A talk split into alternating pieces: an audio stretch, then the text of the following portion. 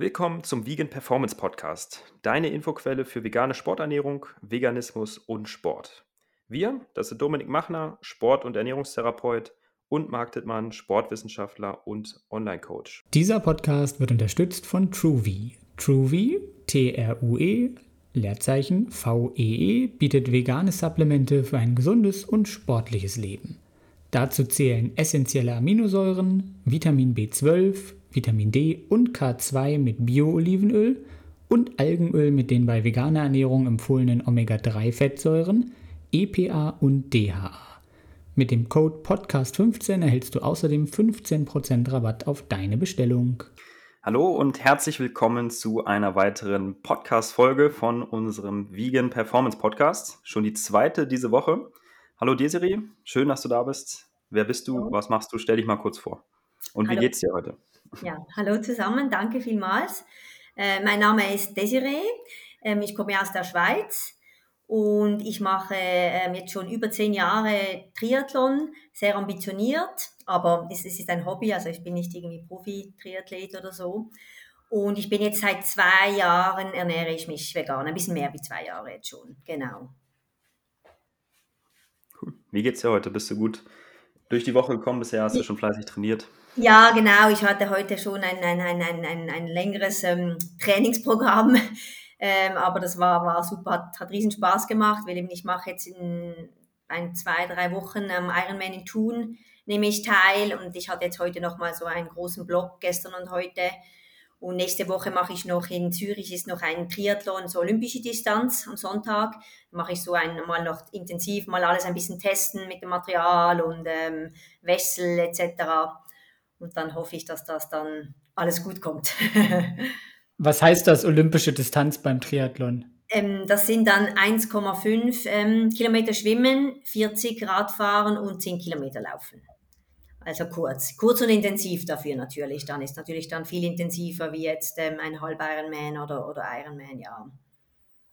Sprintdistanz gibt es ja auch noch, ne? Das ist dann nochmal weniger. Genau, gibt es auch noch, genau. Aber das wie ist das bei einem äh, normalen Ironman? Wie ist da die Distanz, wenn du das unseren Zuschauern, Zuhörern nochmal erklären magst? Ähm, ja, beim ganzen Ironman sind es 3,8 Kilometer Schwimmen, 180 Kilometer Radfahren und ein Marathon am Schluss, 42,2 ähm, Kilometer Laufen. Und daneben gibt es noch die Halbdistanz, also halb Ironman, das ist dann einfach überall die Hälfte. Das sind dann 1,9 Schwimmen, ähm, 90 Radfahren und ein Halbmarathon, 21,1 Kilometer Laufen genau. Sehr, sehr umfangreich, beeindruckend. Das klingt auch dann nach einer Menge Training, damit man sowas auch gemacht bekommt oder ja. durchhält. Ja, genau. Nein, das ist wirklich, es ist halt schon eben, es ist, und vor allem ist es halt auch aufwendig, ähm, durch dass es drei Sportarten sind, die du trainieren musst. Und weil ja, wie gesagt, es ist dann schon, ich meine zum Beispiel das ähm, Schwimmen ist jetzt im Verhältnis oder bei einem Ironman etwa eine Stunde, also eher kurz. Und das Radfahren ist eigentlich das, was am meisten Zeit nimmt oder du am meisten unterwegs bist. Und ja, deshalb trainierst du auch, ich sage jetzt mal, das Radfahren halt schon am, am meisten eigentlich, oder? Weil du da einfach auch diese Kilometer halt in einer guten Zeit ähm, ja, schaffen musst. Oder? Aber natürlich musst du dann nachher auch immer noch genügend Energie haben für, für den Marathon am Schluss. Das ist klar, dass du den auch nicht überfällst ähm, beim Radfahren. Das ist dann die Gefahr auch oft. Oder das sieht man oft an den Wettkämpfen, wenn man dann irgendwie nach den ersten paar Kilometern auf dem Laufen sind schon einige dann einfach nur noch am Spazieren, oder? das ist dann meistens ein Zeichen, dass die sich ein bisschen ja, übertan haben beim Radfahren. Da wird sich jetzt die eine oder andere Person denken, um Gottes Willen, Marathon 42 Kilometer ist ja schon unmöglich. Und dann sagst du, dass man den am Ende noch, den Marathon noch machen muss. Ich stelle mir das auch wirklich hart vor, gruselig, die Vorstellung. Also 180 Kilometer Radfahren kann ich mir noch ähm, mit anfreuen. Das ähm, traue ich mir auch ganz gut zu. Habe ich auch schon gemacht. Aber davor noch mit dem Schwimmen, wo ich auch nicht so gut bin. Und dann der Marathon am Schluss. Also, das ist ja wirklich ja. viel. Und da ist man ja auch lange unterwegs dann. Ne? Also, was das so, deine Zeit, dass du das vielleicht auch mal zur Einordnung mitgeben magst, dass die Leute mal wissen, wie lange man dann. Ja, also meine, meine Bestzeit war mal 9 Stunden 36. Das war meine Bestzeit, die ich, das, die ich hatte. Aber eben, es ist auch immer ein bisschen schwierig, einen Ironman mit einem anderen Ironman zu vergleichen, oder? Weil immer, meine, die Distanz auf dem Velo kann, kann mehr Höhenmeter haben, oder? Oder eben ist vielleicht anspruchsvoller oder ist eher flach. Und dann kommt das Wetter dazu, oder? Das eben, das kann man auch nicht immer so vergleichen. Aber ja, ja ich sag mal, das war mal meine Bestzeit und dann hatte ich schon mal eben so zehn Stunden, sage ich jetzt vielleicht mal so der, der Durchschnitt, ja, so um die zehn Stunden, was ich so plus minus habe, etwa, ja, ungefähr. Was eben, wie gesagt, kommt immer ein bisschen drauf an, aber so durchschnittlich so sind es dann um die zehn, zehn Stunden. Wie weit äh, bist du da dann so von der sag ich mal, Weltspitze entfernt? Wie sind da so die Zeiten? Ja, das ist dann schon nochmal, also ich, ich glaube bei den Frauen, ich weiß nicht, die haben dann schon irgendwie neun Stunden oder so um das herum, denke ich. Ich weiß, ich weiß jetzt nicht auswendig gerade, was die Bestzeit ist, aber das ist, ich würde sagen, sicher noch vielleicht so eine, ja, 40 Minuten bis eine Stunde sind die dann zum Teil dann schon schneller noch. Ja. Klingt jetzt bei fast zehn Stunden nicht mehr ganz so viel, aber ja, muss man ja. auch erstmal aufholen, diesen Rückstand. Ne? Oder ja. als Rückstand nennen kann. Zehn Stunden sind ja dann auch immer diese magische Schwelle, sagt man eigentlich im Ironman. Ne? Da, wenn man da drunter ist, ist schon cool. Ja, ja. Jetzt weiß ich das von meinem Laienwissen über Triathlon. Ich, ich weiß, wenn ich das machen würde, dann würde ich eine Woche brauchen.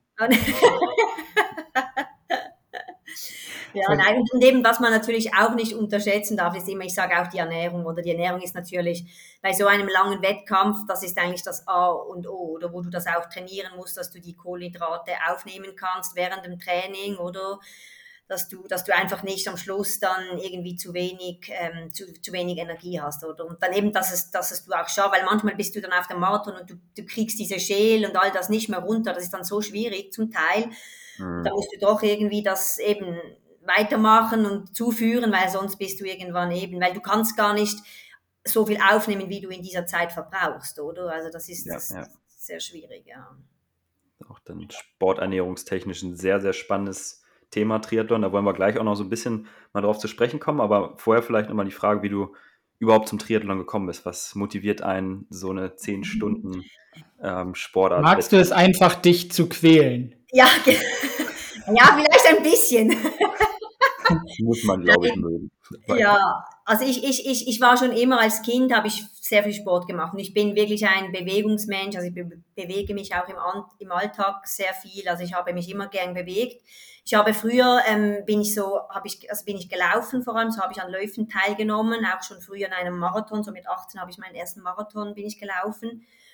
Und dann immer ein bisschen, ja, ich bin immer zur Schule mit dem Rad gefahren und habe ja ein, ein bisschen geschwommen zwischendurch, aber wirklich schwimmen konnte ich nicht, bevor ich mit Triathlon angefangen habe. Also wirklich, das äh, musste ich dann wie fast so von Grund auf ein bisschen lernen. Also von nicht schwimmen können zu Triathlon. Ja. Inspirierend, das ist gut.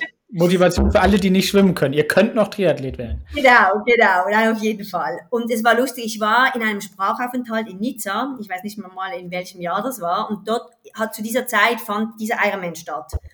Und ich habe das gesehen und habe mir dann gesagt, ah, irgendwann wann in meinem Leben möchte ich das mal machen. Ich weiß nicht, das hat mich einfach so fasziniert, auch mit diesen drei Sportarten. Und eben, da habe ich die gesehen, wie lange die unterwegs waren.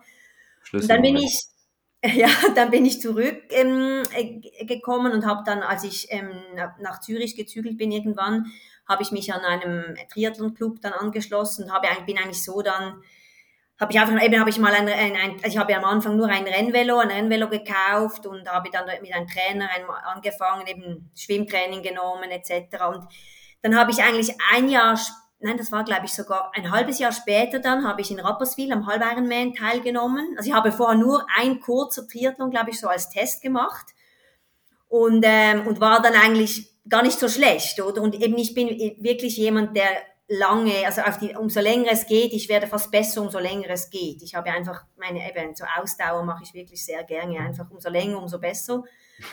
Ja, und dann habe ich eigentlich ein Jahr später dann schon, habe ich dann am Ironman in Zürich teilgenommen und war dann in meiner Kategorie, hatte ich zweiten Platz gemacht und hatte die, die Quali für Hawaii geschafft sogar und war dann im gleichen Jahr noch ähm, in Hawaii.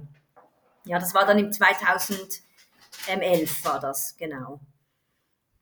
Ja, und seitdem bin ich ja dran, immer dran. Beeindruckend. Als Erklärung vielleicht nochmal, wenn es manche Leute nicht wissen, Rennvelo wäre Rennrad. Ja, Rennrad, genau.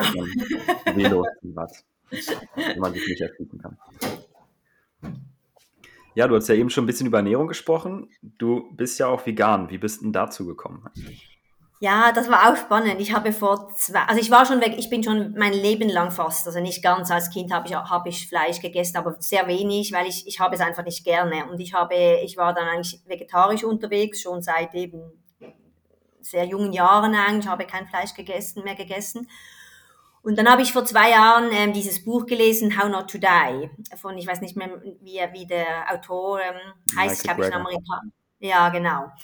Und das hat mich irgendwie dann so fasziniert und da habe ich dann gesagt, ja, jetzt probiere ich das einfach mal. Das nimmt mich jetzt Wunder, oder? Und dann habe ich wirklich, dann im Mai vor zwei Jahren habe ich, ähm, ah ja, habe ich angefangen, habe ich einfach alles mal umgestellt, oder? Und dann ist es mir irgendwie einfach ähm, überhaupt nicht schwer gefallen irgendwie und ich hatte auch nicht das Gefühl, dass ich irgendwie jetzt, ah, weißt du, auf was verzichtet. Wir haben dann alle so rundherum gesagt, mein Freund, ja, aber fehlt dir nicht irgendwie der Käse oder fehlt dir nicht das und so. Aber es ist mir irgendwie nicht schwer gefallen, extrem. Oder auch nicht eben, dass ich auf einmal, ah, ich habe jetzt mega Lust auf ein Käsewunsch oder so, oder keine Ahnung. ja, und es ist mir eigentlich auch so, mit der Regeneration habe ich mich irgendwie besser gefühlt und ja, also ich, ich hatte wie keinen Nachteil. Und dann habe ich mir gesagt, ja, warum soll ich jetzt wieder umstellen, oder wenn es ja nicht irgendwie jetzt mir schlechter geht wie vorher oder so. Und ähm, ja, und seit dann bin ich, bin ich, bin, bin ich es geblieben, ja. Hast du bestimmte Sachen beachtet beim Umstieg, dass es so gut geklappt hat oder warum du denken würdest, dass es gut geklappt hat oder hast du einfach die Milchprodukte weggelassen?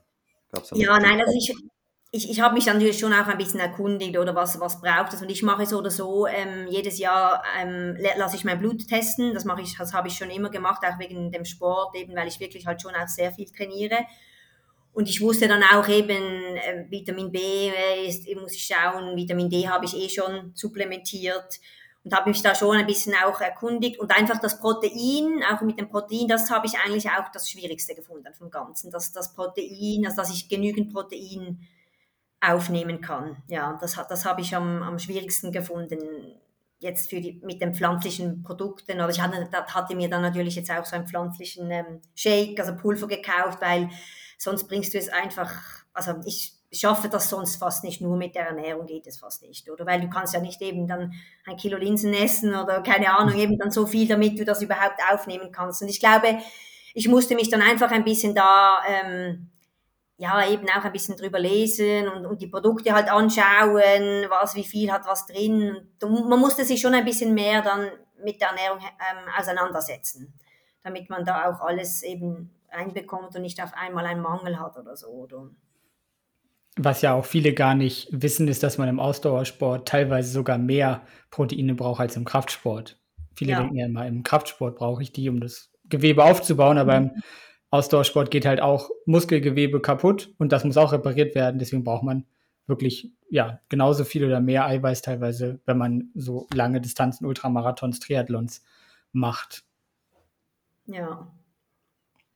Aber insbesondere auch dieses Energiedefizit, was du ja hast, wenn du so viel trainierst, dann musst du ja auch schauen, dass du das wirklich gedeckt bekommst. Dann kriegt man es ja meistens auch ein bisschen leichter über die Proteine hin. Aber wenn es sehr ballaststoffreich ist, was ja bei Vegan oft ein Thema ist, sehr energiearm, wenn man jetzt sagt, oh, ich muss auch unbedingt noch ganz viel Obst und Gemüse auch essen, dann kann es ja schnell mal schwierig werden. Hast du da ja. auch Erfahrungen gemacht? Wie hast du das geregelt? Hast du mal mit Tracking gearbeitet, dass du weißt ungefähr, wie viel kommt rein? Oder hast du eine Kohlenhydratstrategie, Elektrolytstrategie, irgendwas in der Form, dass du sagst, für jede Stunde Sport mache ich dann so viel extra von dem, esse dies oder jenes?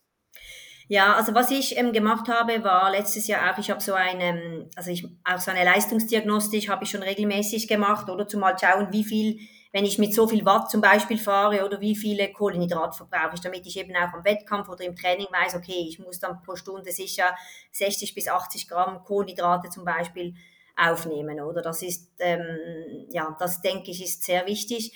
Und auch sonst jetzt mit der Länge, also ich hatte auch mit Dominik ähm, dieses Jahr einen ein Termin ähm, abgemacht, eben um ein bisschen um die, ähm, um die Ernährung anzuschauen, eben wie viel von was soll ich essen, weil ich eben, ich finde es wirklich, es ist noch, es ist noch eine Herausforderung, oder wenn du so ähm, Sport machst und dann eben, was, was sollst du essen oder wie viel von was, damit du eben auch die Kalorien ähm, ja, irgendwie reinbekommst, oder? Das ähm, ist schon nicht ganz so einfach, eben weil, weil eben dann auch, dann hat man immer das Gefühl, ja, man, man möchte sich ja gesund ernähren, oder? Und eben ballaststoffreich etc., aber eben dann, dann hat man dann auf einmal keinen Hunger oder zu wenig Hunger und bekommt dann so die Energie dann auch irgendwie nicht rein. Oder? Und das ist schon noch, ähm, finde ich, ist noch eine, eine, eine große Herausforderung. Und da muss man manchmal auch einfach sagen, ja, jetzt esse ich halt auch mal Weißbrot. Also muss man nicht immer eben, ich finde, da muss man ein bisschen ein, einen guten Mix finden und dann eben, das wusste ich auch schon bei, in dem, bei, also vor einem Wettkampf zum Beispiel auch, oder da, da esse ich dann auch über, zum Beispiel vor einem Ironman, so zwei, drei Tage vorher esse ich kein Salat mehr, kein Gemüse mehr, kein, eben nichts mehr, was schwer verdaulich ist, oder dann wirklich nur noch Weißbrot, Pasta, Reis und ein bisschen mit Tomatensauce oder so schon, aber eben da, da musst du natürlich dann auch schauen, was du isst. Oder? Und von dem her eben, ich kenne mich schon sehr, würde ich jetzt mal behaupten, sehr gut aus mit, mit Ernährung oder eben beschäftige ich mich auch mit dem oder, oder eben höre Podcast oder dann eben lese ich etwas darüber. Und da kann man schon auch viel, viel mitnehmen, denke ich. Oder? Aber man muss sich damit ähm, auseinandersetzen. Oder man kann nicht einfach eben, glaube ich, einfach, ja, ich esse jetzt mal und so und schau mal und da muss man schon ein bisschen aufpassen auch. Ja, das, das Training wird ja geplant, also muss die Ernährung halt auch geplant werden. Wer muss sich genauso viel Aufmerksamkeit geben. Ganz genau. spannend. Ich habe mit jemandem geschrieben, der ein bisschen meine Diät und mein Zunehmen verfolgt hat und hat dann gesagt, dass die Person eigentlich ähm, versucht hat, über ja gesunde, energiereiche Lebensmittel wie Vollkorn, Hülsenfrüchte, Nüsse, Samen und so weiter dann zuzunehmen. Und da habe ich dann halt ein bisschen erklärt, dass das eben nicht unbedingt der, der sinnvollste Weg ist. Und dann hat die Person auch gesagt, ja, ich habe einfach versucht, immer noch vollwertiger zu essen und hat halt nicht geklappt. Ja. Und das ist dann leider eben das Problem, was man viele, was viele im Kopf haben, ne? dass sie einfach noch gesünder essen wollen und denken, dass es dadurch dann hinhaut. Aber die Ausnahmen ne, oder auch die Regel mit Weißmehl oder Zucker gezielt einzusetzen, ist wirklich schon sehr sinnvoll dann im Sport. Ja, eben. Und ich meine, während dem Training ja auch, da musst du ja die Schäle und all das, da hat ja auch Zucker drin zum Teil. Also eben, das ist ja normal, das musst du, weil sonst hast du gar keine, kannst du keine Leistung bringen, oder? Das ist schon so, das ist einfach, eben, das ist ja nicht zu vergleichen mit jemand, der, ich sage mal, zweimal in der Woche vielleicht in irgendein bisschen joggen geht oder mal irgendwie ein Krafttraining einmal in der Woche macht oder sonst, oder das ist natürlich nicht das Gleiche, wenn du 15 Stunden in der Woche trainierst, oder? Und dann eben, das ist, das ist dann anders, oder musst du dich auch anders, anders verpflegen, natürlich. Ein ganz wichtiger Punkt auch nochmal im Zusammenhang mit diesem Gesundheitsperfektionismus, was jetzt auch gerade durchklang und gilt ja auch nicht nur für den Triathlon, aber insbesondere da, weil du so viel verbrennst. Wenn man viel Umsatz hat durch Training, dann klappt es oft nicht mehr 100% vollwertig und muss es ja sowieso nicht.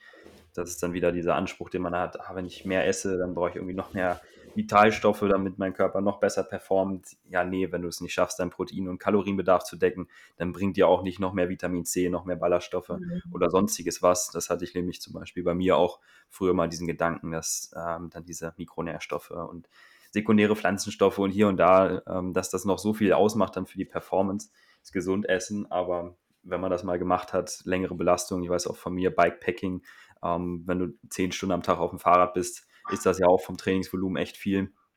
Da brauchst du nicht mehr schauen, dass du irgendwie deine Ballaststoffe vollkriegst. Schaffst du eh über die Kalorienmenge.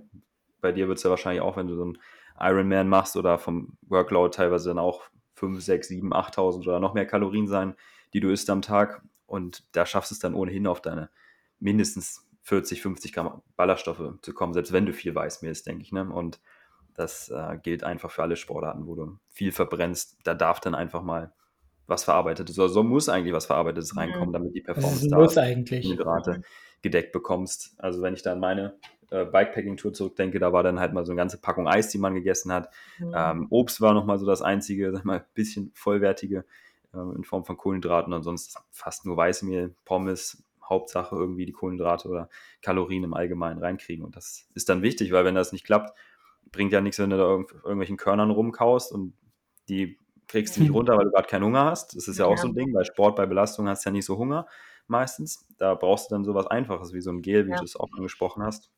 Und deswegen sind das so zwei Paar Schuhe. Ne? Das ist eine mhm. Sache, die viele äh, noch verstehen müssen. Ja, und ich glaube auch, oder, und man kann das ja auch ein bisschen, ich sage immer auch ein bisschen planen, weil du hast ja auch nicht jeden Tag, ich meine, zum Beispiel dann hast du vielleicht wieder einen Ruhetag, oder, und an den Tag kannst du dich ja dann wieder gesund ernähren und alles und Salat essen etc., oder, und dann an einem Tag, wo du den Abend eben vielleicht sieben, ah, weiß auch nicht, sechs, sieben Stunden trainierst, eben dort, dort ernährst du dich dann halt wieder ein bisschen anders, oder? Und ja, eben, ich glaube, das muss man ja, eben, ich sage ich sag immer, es kommt ja dann auch immer ein bisschen auf die Menge an und eben auf die Vielfalt, ich sage jetzt eben verteilt auf einen Monat oder wie auch immer denn, oder? Also ich glaube, das muss man auch dann nicht immer so eng, eng sehen, oder? Also ja. Das Schöne ja, ist ja. ja auch, Sportler haben ja einfach auch eine bessere Körperzusammensetzung, ne? mehr Muskeln, weniger Körperfett in, in vielen Fällen, äh, bessere Gefäßgesundheit, bessere Herzgesundheit. Deswegen sind ja auch viele Dinge dann wie jetzt Blutzucker ist kein Thema eigentlich als Leistungssportler, meistens, weil man ja den ganzen Zucker eigentlich verbrennt. Äh, hier Cholesterin, Triglyceride werden auch zur, also Triglyceride zumindest der Energieversorgung benutzt. Cholesterinspiegel ist auch meistens eher niedrig, außer wir haben jetzt irgendwelche übergewichtigen äh, American Footballer oder so. Aber ne, die sind halt auch wieder übergewichtig. Also wenn man einen Triathlet anguckt, äh, da ist das kardiovaskuläre oder das metabolische Risikoprofil, was jetzt Bluthochdruck und so weiter zusätzlich noch angeht, einfach gering. Und dann ist das mit der Ernährung halt auch alles äh, nicht so dramatisch quasi. Wenn man dann mal mehr gesättigte Fettsäuren isst, wenn man mal mehr Zucker isst, mehr Salz, geht ja auch Natrium über den Schweiß verloren. Das ähm, muss man alles im Kontext sehen. Mhm. Das ist dann auch so ein Unterschied zu dem, was man in so einem Buch wie How Not to Die liest, wo es darum geht, so vollwertig wie möglich zu essen. Und das gilt ja dann eher im Vergleich auch zu Leuten, die, sag ich mal, eine westliche Ernährung haben und ja, wenn man eben so viel Sport macht, wie Dominik auch gesagt hat, dann wird das ausgehebelt, hat man einfach viel mehr Freiheiten. Was ja auch ein mhm. Luxus ist für die Mahlzeitengestaltung letztlich. Klar, auch anstrengend teilweise, dann so viel zu essen, wirst du sicherlich auch kennen.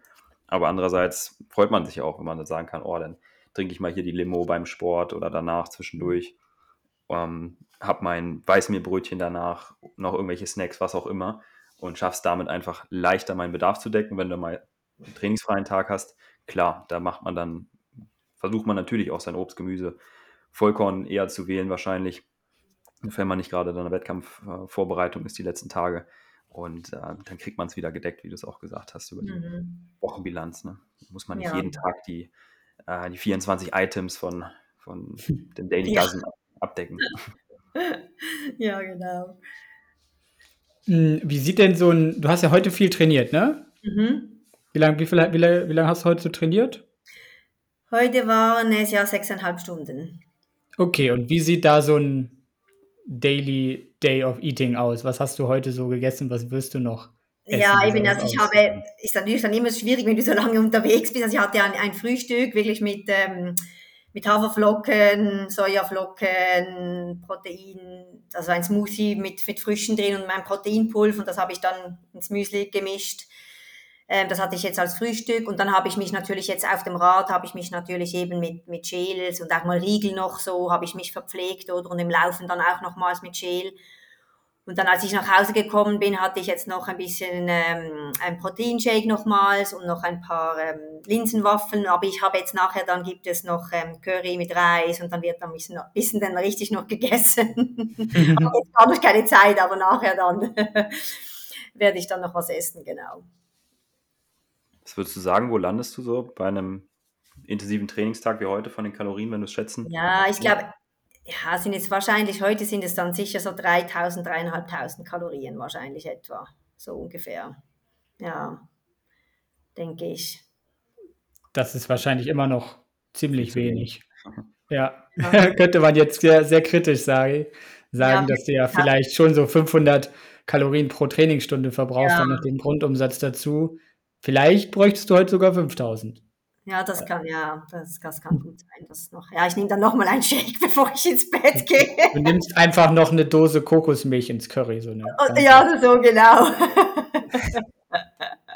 Und ist ja auch nach den Einheiten die Wiederauffüllung der Glykogenspeicher oder währenddessen ja auch wichtig, weil du morgen wahrscheinlich ja wieder trainierst. Und ja, morgen habe ich Ruhetag. Morgen hab, Montag ist meistens mein Ruhetag, ja, morgen habe ich. Montag ist ein guter, Montag ist schon Tag, sage ich immer da kann man dann ja auch an solchen Tagen einfach mal dann mehr essen, obwohl man sich wenig ja. bewegt, wenn man den Hunger hat. Weil meistens wird es ja dann auch schon Zeitproblem. Ne? Wenn du sechs Stunden trainierst, dann äh, fehlen dir ja schon ein paar Stunden, um zu essen. Ja, dann eben. Du währenddessen halt nur die Gels irgendwie einnehmen und wenn du sonst vielleicht alle vier, fünf Stunden deine Hauptmahlzeiten hast oder Snack zwischendurch, dann weißt du ja, okay, du musst beim Training auch was essen. Mhm. Und meistens wird es ja dann einfach nicht so umfangreich, ja. so viel, als würdest du nicht trainieren. Und dann nutzt man eben die Rest Days oder die Abende, wo man dann wirklich mal mehr essen muss, weil es anders nicht geht, ne? Mhm, genau, ja, genau. Aber eben, das ist bei mir, sind es so wirklich die Wochenende halt eben, weil wenn du arbeitest, und dann ist es meistens halt Samstag, Sonntag sind dann bei mir so die, die Trainingstage, wo halt ähm, eben dann die meisten Stunden sind oder so fünf, sechs Stunden. Und dann unter, unter der Woche sind es dann, ja, meistens mache ich am Morgen eine Einheit und dann manchmal am Abend noch, dann, dann bin ich dann vielleicht bei zwei oder drei Stunden pro Tag oder ja, unter der Woche ist es ein bisschen weniger dann. Ja.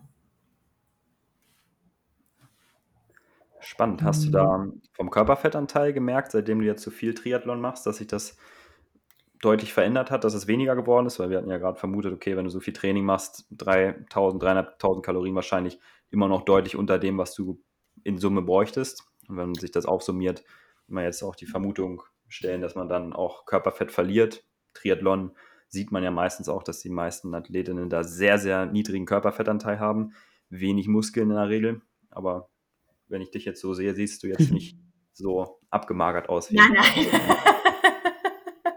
Du bist nein. weit. nein, also was interessant war, ist, ist ähm, als ich vor zwei Jahren umgestellt habe, da hat das auf einmal, also das, das war wirklich noch spannend, aber ich weiß eigentlich nicht, warum das dann war. Da habe ich mal wirklich extrem abgenommen. Ähm, also auch an, an, also Fett ab, also Fett abgenommen, aber auch Gewicht. Ähm, und dann hat es sich aber dann eben, ich weiß nicht, ob das einfach durch die Umstellung auch war. Und klar, es war dann auch in einer Phase, wo ich natürlich wieder viel trainiert habe. Weil bei mir ist es meistens so, ich nehme meistens dann im Winter, wenn ich halt wieder ein bisschen weniger trainiere, nehme ich meistens so zwei, drei Kilo zu. Und dann, wenn ich dann wieder längere Einheiten mache, mehr trainiere, ja, geht es dann meistens von alleine wieder, wieder runter, oder? Und jetzt habe ich einfach gemerkt, das war eigentlich letztes Jahr, jetzt habe ich so letzten Winter, habe ich gemerkt, also eben, das merkt man ja selber dann immer schnell, hat man seine Zo also seine, ja, bei mir ist es immer der Bauch, ich merke es am Bauch und ein bisschen am, an den Hüften, habe ich, hatte ich das Gefühl, dass ich wieder an Fett zugenommen habe. Aber ich weiß jetzt auch nicht, eben ist das woran es liegt oder aber ich werde dann sicher nochmals eine, ich mache ja auch immer so eine DEXA-Messung, weil eben mein, mhm. meine Knochendichte ist nicht sehr gut, ich muss immer ein bisschen aufpassen, mit dem muss ich das auch regelmäßig testen und da sieht man ja dann ganz genau eben, wo ist das Fett, äh, wie ist das verteilt und dann hat man ja auch einen Vergleich, weil das, ich mache das immer am gleichen Ort oder bei denen und dann sieht man das immer auch, wie sich das verändert hat in den letzten Jahren so. Ja, und ich werde das sicher dann mal im, im Juli, August noch machen und dann, dann sehe ich dann mal, es aussieht. ja, aber eben wie gesagt, ich bin auch nicht mehr 20, oder? Ich bin jetzt 42 und ich meine, das merkt man auch im Alter, eben bei den Frauen auch, der Körper verändert sich dann manchmal auch nochmals, oder? Und das kann auch mit dem zusammenhängen, oder? Also, ja, dass sich das manchmal auch noch vielleicht ein bisschen eine Rolle spielt, dass sich das irgendwie mit den Hormonen oder keine Ahnung, sich ein bisschen, ähm, ja, verändert. Was hat der DEXA-Scan gesagt vom Körperfettanteil? Weißt du das? Im Ganzkörperwert. Das war dann 20,9 Prozent im mhm. Juli mhm. 2022 und das war auch schon mal 19,7. Ja. Ich frage, weil das immer spannend ist, da mal so eine Referenz zu haben, weil mein Körperfettanteil ja letztlich nur schätzen kann, alle Methoden immer doch so eine gewisse Fehleranfälligkeit haben und die ja. Leute oft auch nicht wissen, was haben sie für einen Körperfettanteil, wenn man mal eine Person hat, die sowas wie ein DEXA-Scan macht und das machen ja nicht viele. Also ja. selbst ich habe das auch noch nie gemacht und ist ja eigentlich so der Goldstandard auch der Körperfettmessung, oder Dominik? Ja. Genau. Dann ja. ist das einfach mal schön im Vergleich auch so zu einer Kalipometrie, so mache ich es im Coaching ja. zum Beispiel auch, wenn die, wenn die Klientinnen sagen, sie wollen mal Körperfett messen, dann halt damit und wenn man da mal eine Referenz einfach haben möchte, eine Person sieht, okay, die hat jetzt 20 Prozent, dann kann man sehen, okay, habe ich jetzt mehr, bin ich auch ungefähr so, ja. dass man dann mal ein Gefühl dafür bekommt. Ja, eben, es gibt schon, ich habe ja auch gemerkt, ich habe es auch mal mit dieser Waage gemacht oder man sieht da schon ein bisschen unter, also ich glaube, der DEXA-Scan ist schon nochmals ein bisschen genauer. Also meistens ist er, glaube ich, dort habe ich das Gefühl auch ein bisschen höher, weil es einfach noch genauer ist, natürlich auch die Verteilung, wie wenn man das mit der, mit dieser Waage macht oder wo das mit der Strom dann irgendwann da durchgeht, oder, glaube ich. Und du, eben, du kannst es und dann, du siehst es halt dann auch verteilt. Und was auch noch spannend ist, ist natürlich auch mit den Muskeln und auch eben, dass man halt das Verhältnis sieht. Oder du siehst dann auch, habe ich jetzt, bei mir war zum Beispiel auch das eine Bein weniger Muskeln, also fast 500 Gramm war das linke Bein weniger wie rechts, oder? Und das ist auch noch gut. Man sieht dann auch ein bisschen, ob man irgendwo welche Disbalancen hat oder so. Es ist noch spannend, das mal, das mal zu machen und zu sehen, oder? Ja das zeigt ja so eine In-Body-Messung auch. Das ist ja ein, oder ich glaube, der, der führende Anbieter für Bioimpedanzanalysen. Das ist jetzt eine Messung, was du jetzt gerade beschrieben hast mit den Elektroden. Das habe ich auch beobachtet. Auf der FIBO habe ich das spaßhalber mal gemacht. In-Body Mhm. Ähm, und verglichen mit einem anderen Hersteller, der quasi auch das gleiche Prinzip anwendet, auch eine Bioimpedanzanalyse. Und dann habe ich ja natürlich auch meine Körperfettmessung, die ich bei mir selber mache oder machen lasse, mit äh, der 10-Punkt-Messung. Ähm, und die Abweichungen sind teilweise echt richtig groß. Diese Inbodies, mhm. mich auch den Eindruck, das haben die Leute ja am ehesten in der Regel mal gemacht, weil es es im Fitnessstudio auch gibt. Und da kam dann zum Beispiel zwischen diesen beiden Geräten 5% Körperfettunterschied raus, was ich schon ziemlich viel finde. Und der Kaliper, also die Körperfettzange, die lag genauso dazwischen. Na, spannend. Mal so ein Einblick. Ja, die sind, diese Methoden sind halt alle nicht so hundertprozentig genau, wie es einem oft verkauft wird, leider. Man kann das dann nur benutzen, um den Vergleich eben zu sehen. Wenn ich jetzt immer den DEXA-Scan ja. mache, immer zur selben Zeit, ja. ähm, dann kann ich eben den Vergleich gut sehen, aber die absoluten Werte sind immer ein bisschen unterschiedlich und nie 100% genau. Ja, ja, mit 20 Prozent ist man ja auch schon im Bereich, der relativ tief ist für eine Frau. Gesundheitlich sollte man ja auch nicht tiefer eigentlich gehen als 20. Ja. Ich glaube, die gesunden Referenzwerte sind bei Frauen auch, glaube ich, nicht unter 22 oder 20 Prozent auf Dauer. Und muss man eben auch gucken, ne, wie das passt, so von ja. einer, einer weiblichen Gesundheit mit, der, mit dem Körperfettanteil. Das ist ja auch in gewichtsabhängigen Sportarten, wo Triathlon ja dazugehört. Oder auch Fitness, Touren, Tanzen und so weiter hatten wir auch vorgestern wieder das Thema. Ähm, ja, auch immer relevant. Mhm, ja, auf jeden Fall. Nein, ich denke auch, und man, man muss ja auch irgendwie, also ich sage immer auch, ähm, wenn man die Leistung bringen kann, sage ich mir auch, warum, oder man sieht dann ja manchmal schon auch Personen und denkt dann, oh wow, die sehen alle so topfit aus, irgendwie durchtrainiert und weiß nicht was, aber schneller sind sie dann trotzdem nicht, oder? Also eben, ich, ich glaube, es kommt dann auch immer ein bisschen drauf an, wie man eben auch, wenn man die Leistung bringen kann und dann vielleicht, ich sage jetzt mal, ein Prozent, zwei Prozent mehr hat, dann spielt das eigentlich auch keine Rolle, oder? Also eben, ich glaube, das ist ja auch das Entscheidende, wie du dann deine Leistung, also was du für eine Leistung bringen kannst, oder? Egal, ob jetzt mit, mit einem, zwei Kilo mehr oder weniger, oder? Also. Es ist tatsächlich so ein häufiger Mythos im Ausdauersport mhm. oder auch in anderen Sportarten, dass man nur leichter werden muss und dann irgendwie besser performt. Und oft ist aber genau das Gegenteil der Fall, weil man halt dann Muskulatur verliert, das Energielevel sinkt, andere gesundheitliche Parameter runtergehen, Hormone sich verändern von der mhm. ähm, Ausschüttung her und dann ist man wirklich schlechter dran mit tendenziell vielleicht sogar weniger Körperfett oder weniger mhm. Gewicht. Deswegen auf jeden Fall der Hinweis, da nicht zu tief zu gehen oder nicht zu denken, dass das jetzt der, der ausschlaggebende Grund ist, dass man nicht top performt. Ein, zwei Kilo ist es nicht. Ja, genau. Schmaler Grad auch einfach in so einem trainingsintensiven Sport. Ne? Also man muss ja verdammt viel essen und dann ist eigentlich der Körperfettanteil, der niedrig ist, eine logische Folge. Also im Profibereich oder auch im, im ambitionierten Amateurbereich, wie du jetzt, da wird es wahrscheinlich niemanden geben, der, sag mal, fünf oder zehn Kilo mal, zu viel hat, offensichtlich zu viel, mhm. weil das einfach gar nicht funktioniert. Allein ja. übers Essen, wie du es ja auch gesagt hast, ähm, schafft man dann einfach nicht.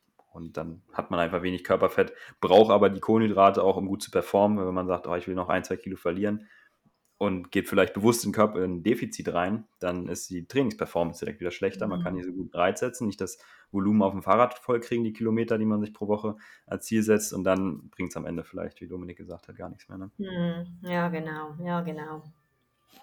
Okay, kommen wir mal ein bisschen ins Eingemachte quasi.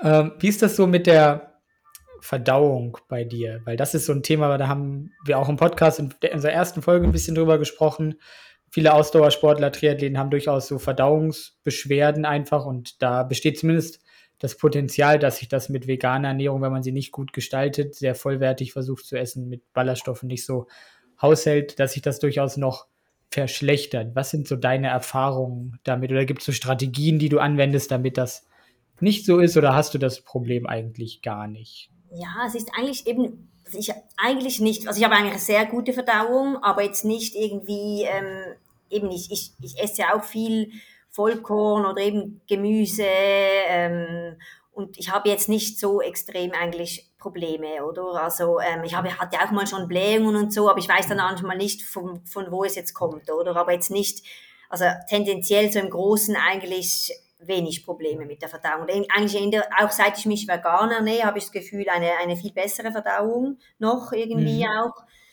Ähm, aber, ja, aber jetzt nicht irgendwie eben also ein Nachteil. Und klar ist es dann schon so natürlich eben jetzt, wie, wie ich schon gesagt habe, wenn ich einen Wettkampf habe, dann eben sicher, dann lasse ich die Ballaststoffe weg ein paar, äh, ein paar Tage vorher etc. Und, ähm, und jetzt, ich sage jetzt, und auch während dem Training ernähre ich mich natürlich auch nicht ballaststoffreich. Also ja gut, da isst du mal so ein Riegel, da hat es ja auch Haferflocken und so drin, aber das vertrage ich eigentlich recht gut jetzt auf dem Rad oder so. Das macht mir jetzt nichts aus, oder? Also das, da habe ich nicht so Probleme. Ähm, ich muss gar mal überlegen, ja, nein, aber sonst eigentlich nicht, nicht groß. Also ich vertrage das und ich vertrage auch diese Protein, eben ich habe auch so ein Proteinpulver, ein veganes, das vertrage ich super, also da habe ich nie Probleme, wenn ich das nehme oder so, also tipptopp. Mhm. Welches nimmst du da? Ähm, ich habe das von Sponsor. Das ist ja eine Schweizer, Schweizer Firma, die, die Sponsor und das, die haben, also ich finde das super, das ist auch, das ist auch Erbsen, Sonnenblumenkernen und noch irgendwas ins Ich glaube, drei, drei Komponenten hat. Das gibt es eins mit Schokolade und eins mit so Nat Naturgeschmack. Und ähm, ja, eben das, das finde ich super. Also das habe ich, da habe ich wirklich auch irgendwie keine Probleme damit. So, ja. Ja, das klingt sehr gut.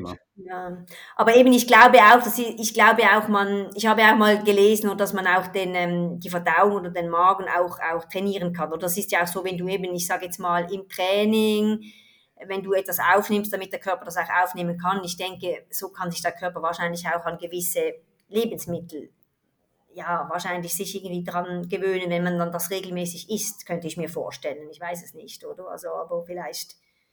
Ja, das ist auf jeden Fall so. Und das ist auch eine empfehlenswerte Strategie, wenn man Probleme hat, dass man eben äh, unter Belastung im Rennen durchaus mal, jetzt nicht in einem Rennen, wo man halt Leistung bringen muss, sondern beim Training meinetwegen, ähm, da auch eben wirklich seinen Verdauungstrakt trainiert mit diesen Lebensmitteln, mit Energiegelen, mit mhm. ähm, Elektrolytgetränken dann eben entsprechend umzugehen oder mit Regeln bestimmter Art und Zusammensetzung. Das kann man schon empfehlen. Auf jeden Fall keine sinnvolle Strategie zu sagen, ich lasse immer das Essen weg, weil ich dann merke, ich kriege irgendwie mal ein bisschen Bauchweh beim Training, weil wenn man eine längere Belastung hat, sagen wir, mehr als 90 Minuten Fahrradfahren oder so und isst da nichts, dann kennt man wahrscheinlich dieses Gefühl, dass man so richtig schlappe, müde Beine bekommt. Äh, wenn man da, ja, wenn man out of fuel geht, die Kohlenhydrate fehlen, dann äh, ist erstmal so ein richtig krasser Leistungseinbruch da. Ich kenne das auch vom Radfahren. Und das ist natürlich doof, insbesondere wenn man dann ja noch weiter fahren möchte eigentlich oder ein Rennen hat. Deswegen muss man das quasi trainieren. Und ich habe auch die Erfahrung gemacht, dass es auf jeden Fall besser wird, aber es dauert. Also das ist nicht von mhm. heute auf morgen, dass man das einmal macht, zweimal macht, nee, Wochen, Monate oder gefühlt jetzt auch Jahres verändert sich ja stetig weiter. Da muss man ja. schauen, was verträgt man, dranbleiben und ähm, irgendwann wird es besser. Ansonsten gibt es ja auch noch verdauungsfördernde oder abschwellende ähm, Sachen. Ich habe hier zum Beispiel auch gerade vor mir liegen, hier die Cimeticon-Tabletten, ähm, auch nochmal eine Empfehlung an alle, die zuhören. Cimeticon finde ich ein sehr, sehr guter Wirkstoff, der einfach bei Blähungen dazu führt, dass ähm, so eine Schaumbildung entsteht wohl im Dünndarm und das ist ein Hauptgrund, warum wir aufgebläht sind wohl. Mhm. Und dieses Semetikon hilft da enorm gut, dass das abgebaut wird. Und bei mir ist es echt dann deutlich schneller wieder weg. Ah, Sowas okay. kann man natürlich dann auch unterstützend noch nehmen oder Sprays, Kräuterextrakte. Gibt es ja auch so ein paar Sachen, die da zum Einsatz kommen können. Ja, und ich denke eben, es gibt mit, mittlerweile auch so extrem viele verschiedene Produkte oder so eben an Gels, an Riegel an, und ich glaube, da muss man einfach auch mal ausprobieren. Oder ich, ich bin jetzt nicht so heikel, also es gibt ja auch viele, die dann ähm, für die das schlimm ist, wenn sie jetzt zum Beispiel auch mal während dem Wettkampf irgendein ihres Bido verlieren mit ihrer eigenen Verpflegung, die können dann nichts nehmen, was halt vom Veranstalter zum Beispiel ist oder so. Oder manchmal ist das auch ein bisschen, kann auch mental sein, muss auch nicht immer, ja, jetzt wirklich das Produkt sein, aber und ich denke auch, da muss man halt auch einfach mal ein bisschen ausprobieren. Eben, das gibt so viele Varianten, was drin ist, etc. Ja, da, da, da muss man mal ein bisschen austesten. Auf jeden Fall. Der Markt ist da ja richtig groß geworden inzwischen. Und ähm, man sagt zum Beispiel, dass manche dann unter Belastung Fructose nicht ganz so gut vertragen. Mhm. Deswegen bei diesen Gels soll man wohl auch, dann letztens auch einen Podcast gehört, wo es um Fahrradfahren, Triathlon geht. Da war auch jemand, der solche Gels herstellt, der auch ein paar ja, leider Falschaussagen gemacht hat. fragwürdige Aussagen, aber womit er recht hatte, war auf jeden Fall, dass es halt sehr große Unterschiede gibt bei diesen Gels, ähm, was die Art der Kohlenhydratquelle angeht. Mhm. Und äh, deswegen sind dann auch sowas wie Haribo oder nur Limos, das heißt nur Einfachzucker, ähm, für manche nicht immer die beste Idee. Deswegen ist dann sowas wie ein Gel oder auch Maltodextrin, habe ich jetzt hier auch gerade im Wasser drin, weil ich ja, Ja. gerade vom Fahrradfahren komme, ähm, meistens die bessere Variante, weil es dann langsamer aufgenommen wird, nicht zu Durchfall führt, keine Mhm. Fructose Ja. drin ist. Aber da muss man gucken, was man verträgt. Ne? Sehr, sehr individuell. Ja, da gibt es schon natürlich auch Empfehlungen, dass man eben ein Fructose-Glucose-Gemisch zum Beispiel nimmt in einem bestimmten Verhältnis und äh, dann einfach die, die Glucose- und Fructosetransporter im Darm einfach dadurch optimal auslastet und nicht einen überfordert und einen gar nicht nutzt zum Beispiel. Ja, Und Mhm. ähm, deswegen ist auch ja jetzt reiner Traubenzucker vielleicht dann nicht so gut geeignet wie jetzt eine Glucose-Fructose-Mischung zum Beispiel. Und klar, man achtet dann auch ein bisschen auf die äh, sogenannte Osmolarität bei den Getränken, also dass man einfach guckt, dass man entweder eher Zucker ähm, auffüllen möchte oder eher Flüssigkeit. Dann kann ich eben mit dem Kohlenhydratanteil der Getränke durchaus spielen. Das geht ein bisschen tiefer jetzt schon in die Materie rein, aber deswegen ist dann zum Beispiel einfach jetzt pure Apfelschorle nicht so gut geeignet wie jetzt Apfelschorle zum Beispiel 1 zu 3 verdünnt mit Wasser. Ja. das ist ein super spannendes Thema auch. Mhm. Und wenn man weiß, dass Glucose, Fructose in der Kombi besser aufgenommen wird oder mehr letztlich an Glucose oder an Energie im Blut landet, ist das ja auch eine wichtige Sache. Ne? Wenn man nur denkt, ich esse irgendwas, dann ähm, ja, kommt am Ende vielleicht zu wenig rein. Ja. Und dann wieder die Sache auch mit dem Gesundheitsding würden jetzt viele sagen, oh was, Glucose, Fructose-Sirup, das ist doch besonders schädlich, Fructose für die Leber und so weiter, Fettleber, die davon kommt. Aber nee, im Sport äh, kann das dann auch wieder sehr, sehr gut sogar sein. Mhm. Ja, genau. Und auch sonst gesundheitlich Fructose bitte nicht verteufeln, ist, ist Quatsch. Ist aber nicht Thema heute, aber ist Quatsch. so pauschal. Hatte ich gestern auch wieder gehört. Die CrossFit-Box-Besitzerin, die war bei ihrer Ärztin und die hat wohl bei ihr eine leichte Tendenz zur Fettleber irgendwie entdeckt. Und dann hat sie das in Zusammenhang gebracht mit den Haribos, die sie Zeit lang viel gegessen hat, um ihren Energiebedarf zu decken. Da war ich auch so, hm, ob das wirklich daran liegt.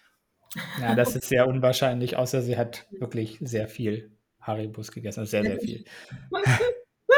Also meint jeden Tag 100 Gramm, das ist schon gar nicht so wenig. 100, 100 Gramm Haribos? Ja, jeden Tag. Okay, wie, wie viel Zucker ist denn in Haribos? 70 Gramm, 80. Ja, okay. Ja, dann ist das aber dann immer noch unwahrscheinlich, weil wir immer noch unter dem Schwellenwert sind von äh, 100 Gramm Haushaltszucker, wo das so beginnt, schädlich zu werden für die Leber. Ah, gut, Also es kommen ja 50 noch Gramm Fructose, rein. 100 Gramm Haushaltszucker mit 50% Glucose, 50% Fructose.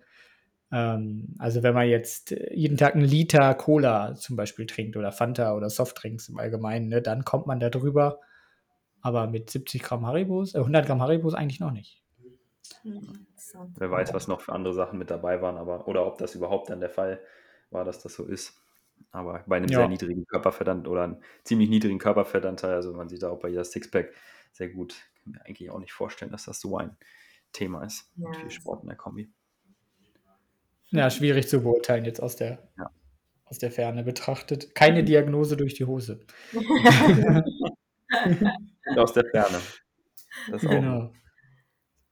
Mm, Genau. Was hast du denn jetzt noch mal so, ja, vielleicht Vorteile, die du siehst, einfach durch deine vegane Ernährung oder eben auch Nachteile? Hast du ja schon genannt mit den Proteinen. Ballaststoffe hatten wir auch schon ein bisschen drüber gesprochen. Siehst du sonst noch Nachteile oder eben Vorteile bei deiner jetzigen Ernährungsform?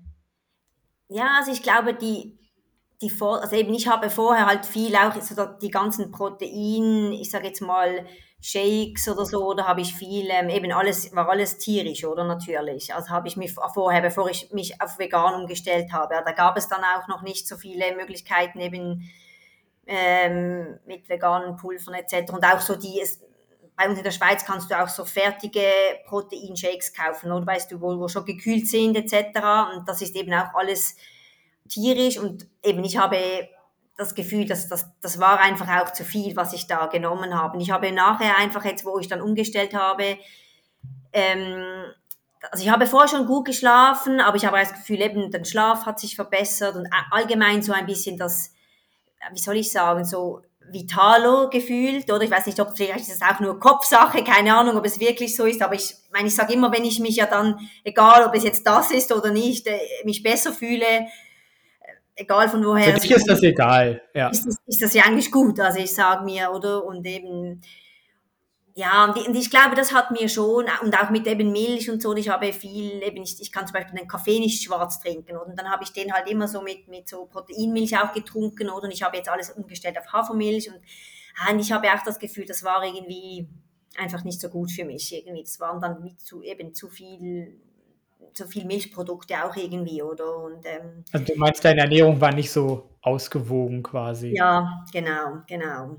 Und ähm, und eben nicht nur das, glaube ich, ist das jetzt mit der, mit der veganen Ernährung ähm, ja, viel besser, glaube ich, ja.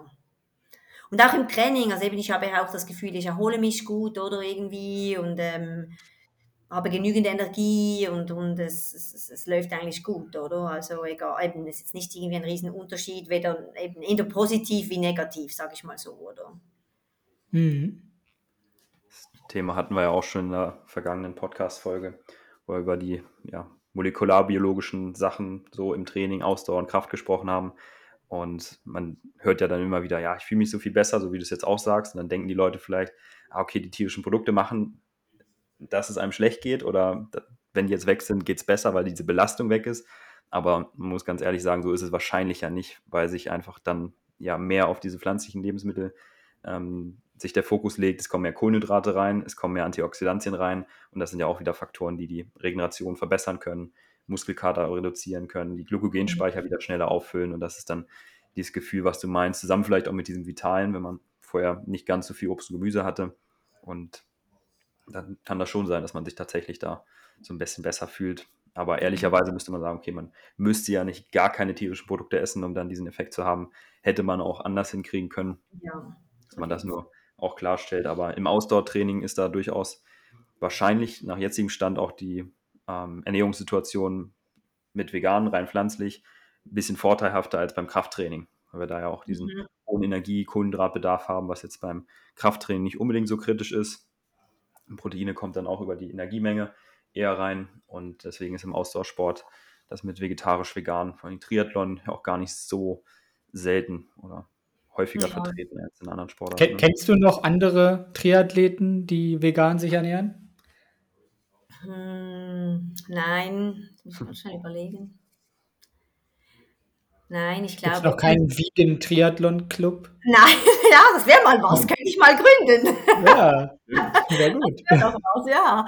Nein, aber ich kenne jetzt, also ich kenne ein paar Vegetarier, aber jetzt so ähm, vegan, nein, eigentlich niemand. Eben deshalb war es auch für mich schwierig oder ich hatte auch, ich habe auch sonst niemand groß im Umfeld, der ähm, sich vegan ernährt und dann eben hast du auch, ist es noch schwierig, du hast dann auch wie niemand, mit dem du dich mal austauschen könntest. Und ich habe dann auch mal gegoogelt, so von Profisportler, oder, die sich vegan ernähren, da findest du auch nicht. Ich habe dann mal einen, einen Radprofi, glaube ich, gefunden, der sich, weiß nicht, ob er sich immer noch vegan ernährt oder hat sich mal, und es ist noch schwierig, so jemand eben so, so zu finden, oder wo man einmal was drüber lesen kann oder wie der oder die das macht und ähm, ja, aber eben vielleicht kommt das auch noch wie immer wie mehr. Das kann natürlich auch sein, oder dass vielleicht da ja das und vor allem so im Ausdauersport oder ich glaube so im, Bodybuilding-Bereich und so ist es jetzt noch eher ein Thema, dass es da wahrscheinlich welche gibt, aber so jetzt im Ausdauer-Profisport habe ich jetzt noch nicht so von so vielen gehört, ähm, wo sich eben irgendwie vegan ernähren.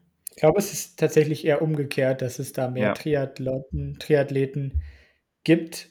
Ähm, ich habe jetzt einfach mal spontan gegoogelt. Hier sind so ein mhm. paar Namen. Jetzt kann ich natürlich nicht überprüfen, ob die wirklich äh, Veganer sind, sich vegan ernähren, Ausnahmen machen, dann eigentlich doch nur Vegetarier sind. Aber hier ist dann zum Beispiel der Michael Fuchs oder natürlich in den USA der Brandon Brazier, der natürlich ganz bekannt ist. Ähm, oder wer ist hier noch? Da, da, da, irgendwer war hier noch. Daniel Braun steht hier noch. Aber das sind ja halt Männer, also bei den Frauen weiß ich jetzt nicht. Ja, ist noch ja, spannend. Glaube ich auch echt ein paar Namen im Ausdauersport, deswegen hatte ich das ja auch eben gesagt. Aber das ist auch immer so eine Annahme, oder das hört man ja in der veganen Bubble dann oft. Ja, so viele Profisportler, Leistungssportler, die sind ja alle vegan und das entsteht dann auch durch solche Dokus wie The Game Changers, habe ich jetzt letztens auch wieder ein paar Mal gehört. So habe ich gesehen, sind ja Sportler, Spitzensportler, die sind durch Vegan dann so gut geworden oder haben irgendwas gewonnen und da ist Veganer bester und hier. Aber so ist es leider noch oder so ist es eben einfach nicht, weil es doch die überwiegende Mehrheit ähm, ja, nicht machen oder einfach mischköstlich ja. sind. Aber ja. es ist eben nicht so wahrscheinlich nach jetzigem Stand, dass es ein Nachteil sein würde.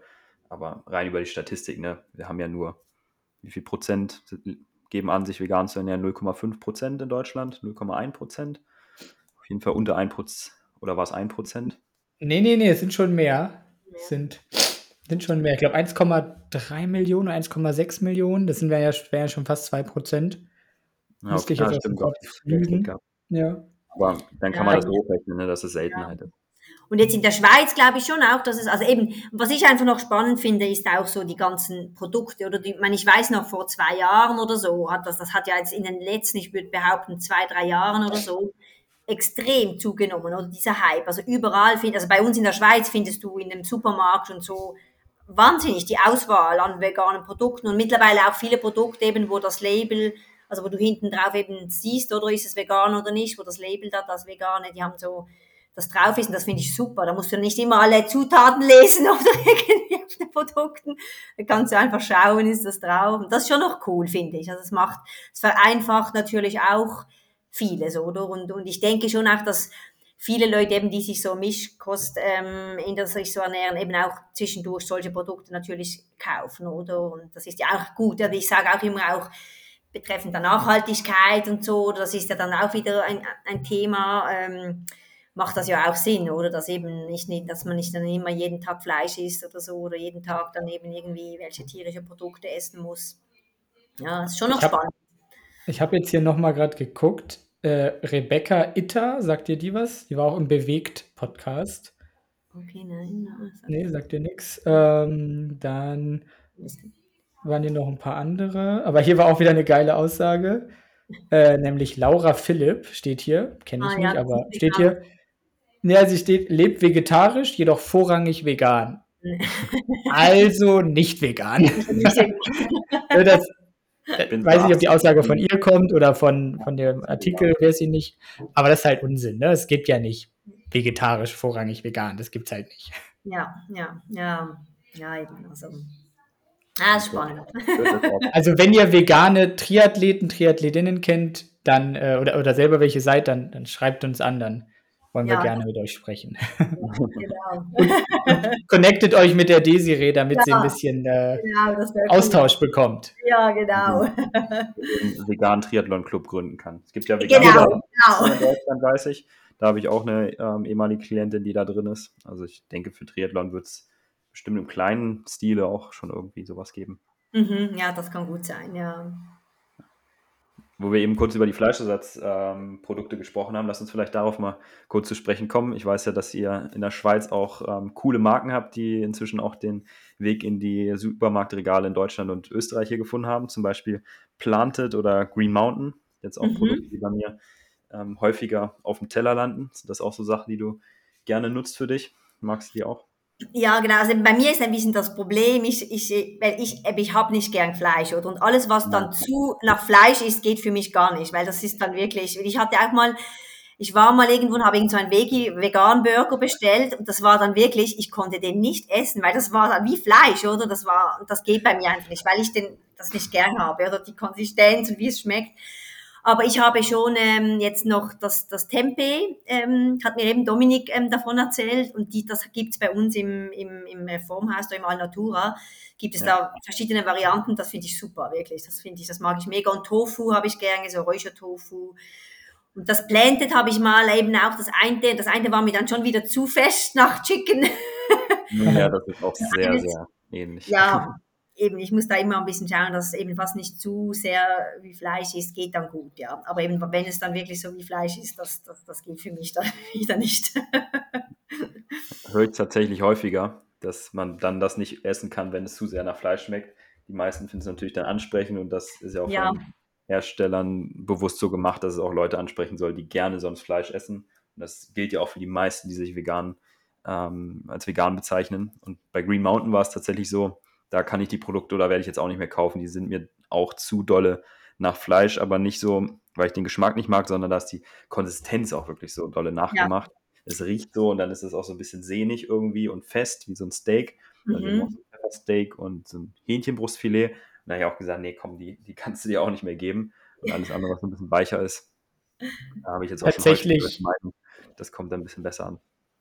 Tatsächlich würde ich sogar sagen, dass die meisten Fleischersatzproduktehersteller für Flexitarier produzieren und gar nicht für Veganer. Und dass deswegen halt auch so der Fokus darauf gelegt wird, das halt möglichst gut zu imitieren. Ja, ja. Nein, eben, ich finde ich finde auch die Idee, oder ich sage immer, die Idee eben, dass sich dann Leute, die, ich sage jetzt mal, viel Fleisch essen, dadurch, weil, dies, weil es diese Produkte gibt, weniger Fleisch essen, finde ich eigentlich super. Also eben, ich finde das auch gut, dass es das gibt für, für solche Leute. Oder die dann mal sagen können, okay, jetzt esse ich heute mal kein Fleisch und esse dafür so ein Blended Chicken oder whatever, ähm, finde ich super, oder die Idee. Also das ist schon so. Also ich gl- glaube, das ist schon auch ein Vorteil, oder? Dass dann eben die Leute vielleicht ein bisschen weniger Fleisch essen. Absolut. Das heißt, Lieblingsproteinquellen hat es jetzt eben schon gesagt, das ist vielleicht auch nochmal interessant. Tempeh, Tofu, also so vegane Klassiker eigentlich. Ja, genau, Sachen, genau. Sojaflocken hast du noch genannt. Genau, das, die finde ich auch super. Ja, die sind super. Die kann man auch gut eben irgendwo überall, auch über den Salat ja mal machen oder so. Also das finde ich super. Die sind wirklich auch. Ähm, So, so Linsenwaffeln hat es auch noch gesagt. Ne? Nicht Maiswaffeln, sondern Linsenwaffeln quasi. ja, genau. Die Linsenwaffeln, die sind auch super. Die finde ich auch, ähm, die finde ich auch gut. Und ähm, ja, eben, nein, es gibt mittlerweile wirklich ähm, viele, viele sonst eben viele Produkte noch sonst, wo die du kaufen kannst. Also ja. Die Sojaflocken auch noch- von Dominik aus der Beratung bekommen, den Tipp, oder? Der ist mir auch ein Fan von Sojaflocken. Wel, was hast du gesagt? Die Sojaflocken von Dominik aus der Ah, die Beratung. Soja, ja.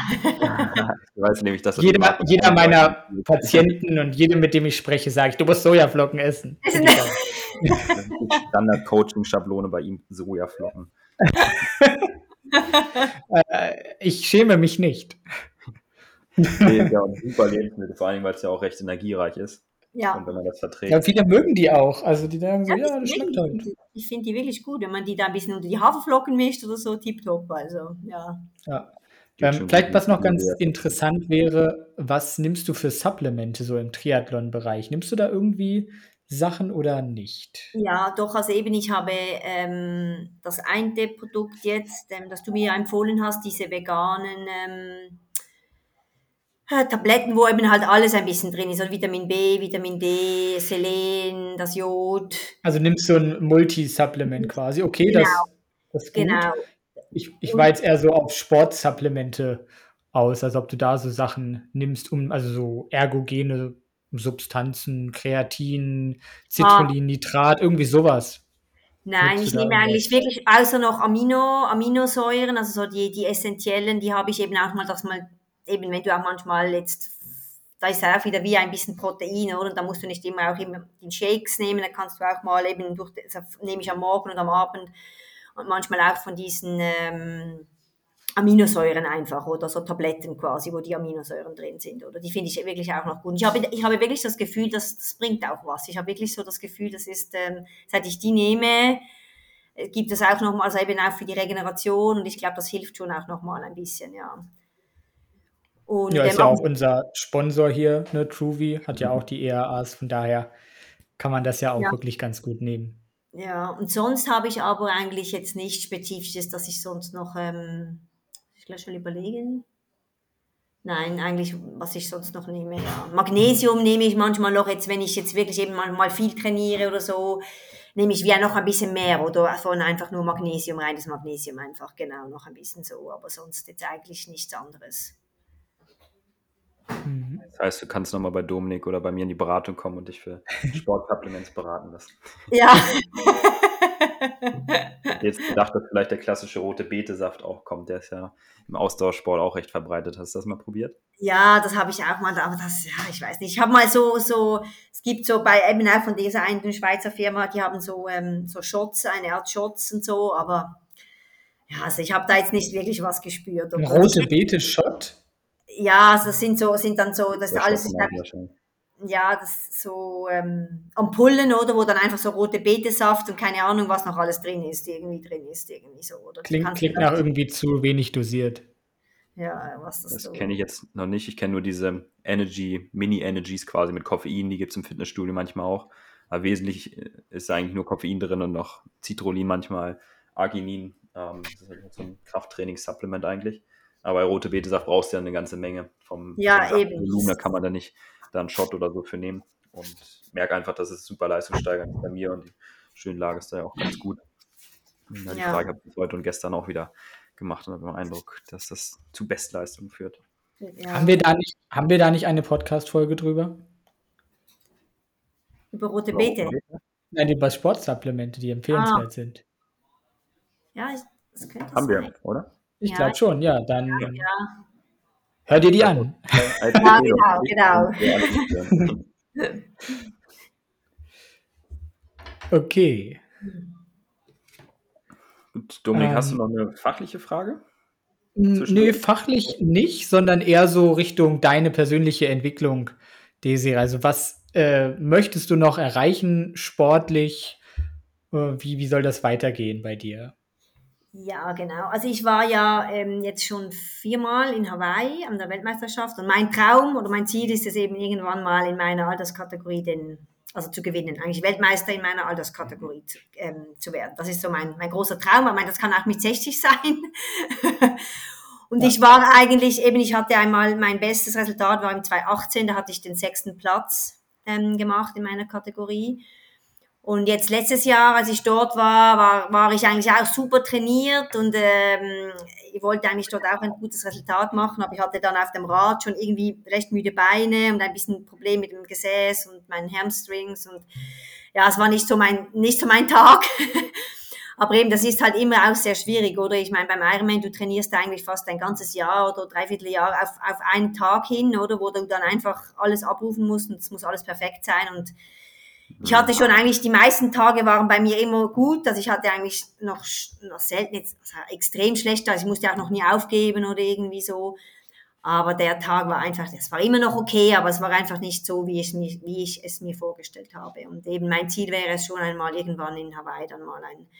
Aber eben, es ist immer ein Riesenaufwand, es kostet viel Geld und das kann ich nicht jedes Jahr machen. Oder es, weil ich weiß jetzt noch nicht, wenn ich dann, also wann ich nochmals gehe. Oder ich muss jetzt mal schauen. Aber Jetzt ist eben auch, Sie haben ja, ich weiß nicht, ob ihr das mitbekommen habt, aber es ist ja jetzt neu, ist immer ein Jahr, jetzt dieses Jahr sind die Frauen in Hawaii und die Männer sind auf Nizza. Die haben das jetzt geändert, also die WM findet wie an zwei verschiedenen Orten statt. Hm. Ähm, wegen den Anzahl Teilnehmer. So können sie natürlich viel mehr Teilnehmer ähm, für eine WM dann, ähm, ja, können sich qualifizieren. Und nächstes Jahr wären eigentlich dann die Frauen in Nizza, oder? Und Nizza ist eine sehr anspruchsvolle Radstrecke mit sehr vielen Höhenmetern, was mir eigentlich sehr gelegen kommt. Und ähm, eben, es wäre natürlich nicht so weit. Und jetzt muss ich mal schauen, ob das nächstes Jahr eine Option wäre, dass ich da in Nizza, ähm, ja, mich versuche nächstes Jahr ähm, für Nizza zu qualifizieren und dann nach Nizza gehen würde im Herbst. Das, das weiß ich noch nicht. Ich muss mal, muss mal schauen. Aber das wäre eventuell noch eine Option nächstes Jahr, genau. Ja, und sonst gibt es noch vieles. Ich habe jetzt gerade vor ein paar Wochen, ich habe einen, mein erster Trail Run gemacht. Ich bin 83 Kilometer mit 3600 Höhenmeter. Oh gelaufen in, ähm, in Val de Travers, da in der Schweiz. Das ist ein Swiss Canyon Trail, heißt der, der Wettkampf. Und ähm, das war Hammer, war wirklich. Äh, also ich hatte nicht gedacht, dass ich das so gut hinbekomme. Also ich war, hatte elf Stunden und war dann ähm, dritte Frau overall und erste in meiner Alterskategorie. Und eben, ich habe das noch nie gemacht. Das war so mein erster und ich habe das auch nicht extrem jetzt spezifisch trainiert und aber es war mega cool wirklich. Es war eine, eine neue Herausforderung für mich oder? Ich wollte mal etwas Neues machen etwas Neues ausprobieren.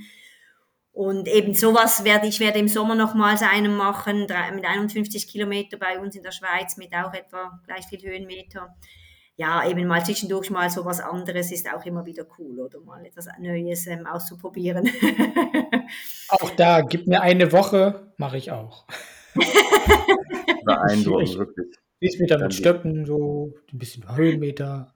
Ja. Äh, elf Stunden ist, ist heavy, 86 Kilometer. Kann sich ja jeder ausrechnen, was das für ein ja, also drei Tempo ist. Das, ne, das ist ja ein langsamer Marathon vom Tempo her, aber es sind ja Höhenmeter dabei ja, und wirklich. einfach äh, das Gelände ist eine ja. große Herausforderung. Ja, das war wirklich. 3000 Höhenmeter sind richtig viel. Und witzigerweise habe ich nächste Woche auch meinen ersten Trailrun. Witzig. Ah, cool aber nicht mit 83 Kilometer, sondern erstmal nur 17 und 650 Höhenmetern. Ja, cool, aber das ist cool. Nein, das ist ja süß, Marc.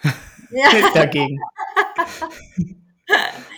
Nein, es hat mir wirklich, ich hätte das nicht gedacht, oder? Es war wirklich, eben du warst so in der Natur und es war natürlich eben, es ist ein ganz anderes Tempo, weil eben du bist, bist mhm. viel auch am Lauf, weil das geht zum Teil wirklich so hoch, da kannst du gar nicht rennen, oder? Da bist du dann, ich habe, hatte ohne Stöcke, ich konnte das nicht mit den Stöcken, weil ich hatte das auch jetzt nie geübt.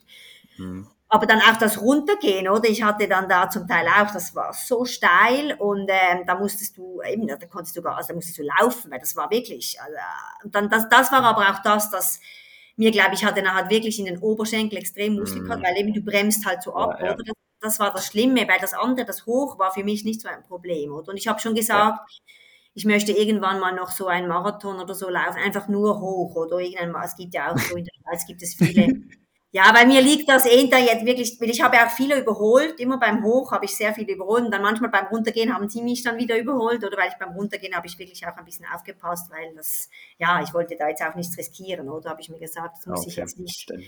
Nehme ich das easy und so. Und, ähm, aber war cool, ja, war wirklich ein cooles, cooles Erlebnis. Spannend, dass du das Bergauflaufen ans äh, ansprechender fandest. Bei mir war es genau umgekehrt. Das Bergauflaufen, ich habe es jetzt einmal trainiert, ähm, ganz kurze Distanz, aber mit vielen Höhenmetern steil auch. Berghoch super anstrengend und bergab mega gut. Aber ich hatte auch Muskelkater, ja. weil dieses, diese exzentrische Belastung, die man da hat, ja, also die Oberschenkelvorderseite, die das so richtig abfedern muss ja quasi ja. oder vermeiden muss, dass die Beine halt wegknicken und das Körpergewicht abbremsen, da die Schwerkraft, das ist schon enorm und das führt dann gerne zu stark Muskelkater auch. Ne? Vor allen Dingen, wenn du 3000 Höhenmeter direkt äh, runterhaust, das ist ja mega viel. Ja, ja. So kennt. Ja. Normale also, Menschen so, ich hätte gerne eine Asphaltstrecke, auch in, in der Ebene, schön ein bisschen laufen und Manche Leute dann, ja, ein paar Höhenmeter, bergauf, nur, nur bergauf, nur bergauf. Ja, ja, ja. Nein, aber eben, also die, die sportlichen Herausforderungen gehen wir oder sportlichen Ziele gehen wir, glaube ich, nicht aus. Also die, und ich sage immer, es gibt auch, es gibt so viel Schöne noch eben auch Ironmans auf der Welt. Und weil ich, ich, ich verbinde das dann meistens auch, wenn ich eben irgendwo hingehe, noch ein bisschen mit Ferien anschließen oder so, oder eben, dass ich mal wieder was Neues sehe das ist schon auch cool, oder dass man nicht immer die gleichen Wettkämpfe irgendwie macht und ähm, ja, das ist, das ist toll. Also finde ich, finde ich immer wieder spannend, so auch mal an irgendwo eben hinzureisen oder so und da mal einen Wettkampf zu machen. Das ist, ähm, ja, ist toll. Ja, wirklich. Ja, das glaube ich glatt. Und wenn du nächstes Jahr Nizza startest, gar nicht so weit weg, Dominik, dann können wir da mal zugucken, oder? Nizza ja, genau. Gerne, können wir gerne mal anpeilen, ja. Ja, genau. Ein bisschen supporten und dann mal sich persönlich treffen. Ja, das, das, äh, das kann ich immer gebrauchen.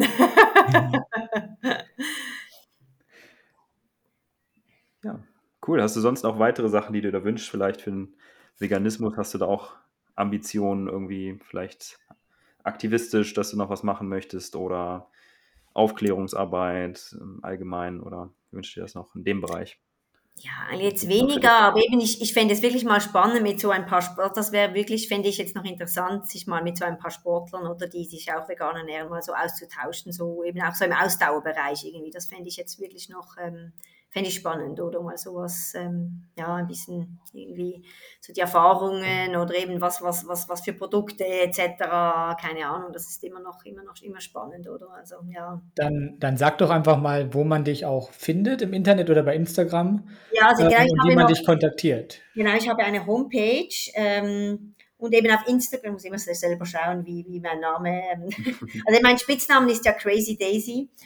Und meine, und mein, meine Homepage ist eine crazy-daisy-triathlon.ch. Und ähm, da sind auch eben, kann man auch mir eine E-Mail schreiben oder so. Und ähm, Instagram bin ich auch ähm, drauf und ich muss immer schauen. Die, wir sprechen ja auch mit vielen Menschen und wenn wir da mal ja, genau. Triathleten kennenlernen oder Leute, die vegan werden wollen, die Triathlon machen oder auch mit Triathlon starten wollen, wissen wir natürlich auf jeden Fall da verweisen können. Ja, nein, und eben auf Instagram findet mich, wenn man Desiree German eingibt, glaube ich, kommt, das ist auch Crazy Daisy, ist irgendwie der Spitzname, aber ja. ich glaube, wenn man Desiree German eingibt, findet man es, findet man es auch. Wir verlinken das auch in der Beschreibung, ja, dann das ist cool. ja, kann man dich da auf jeden Fall finden. Ja, das ist super.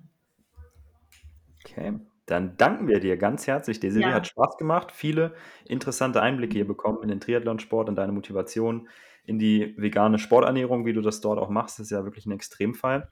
Und ich hoffe, dass da für dich vielleicht auch nochmal wieder was dabei war, ein, zwei Erkenntnisse und insbesondere natürlich für unsere Zuhörenden, dass man da mal einen Einblick bekommen hat, motiviert wird auch für Sport, für Vegan und auch, ja, sag mal, aufgeklärt wird darüber, dass es nicht der Leistungsbooster ist. Das hatte ich ja auch nochmal betont.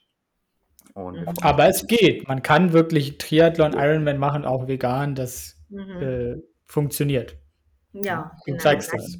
Ja, genau, nein. Nein, danke euch auch vielmals, dass ihr ähm, mich eingeladen habt. Hat, hat Spaß gemacht. Und eben, wie gesagt, ich höre auch eure Podcasts wirklich, ähm, wirklich sehr gerne. Ist immer wieder cool, euch, euch zuzuhören mit den verschiedenen. Themen. Sehr schön. Dieser Podcast wurde präsentiert von TrueV, vegane Nahrungsergänzung für ein gesundes und sportliches Leben.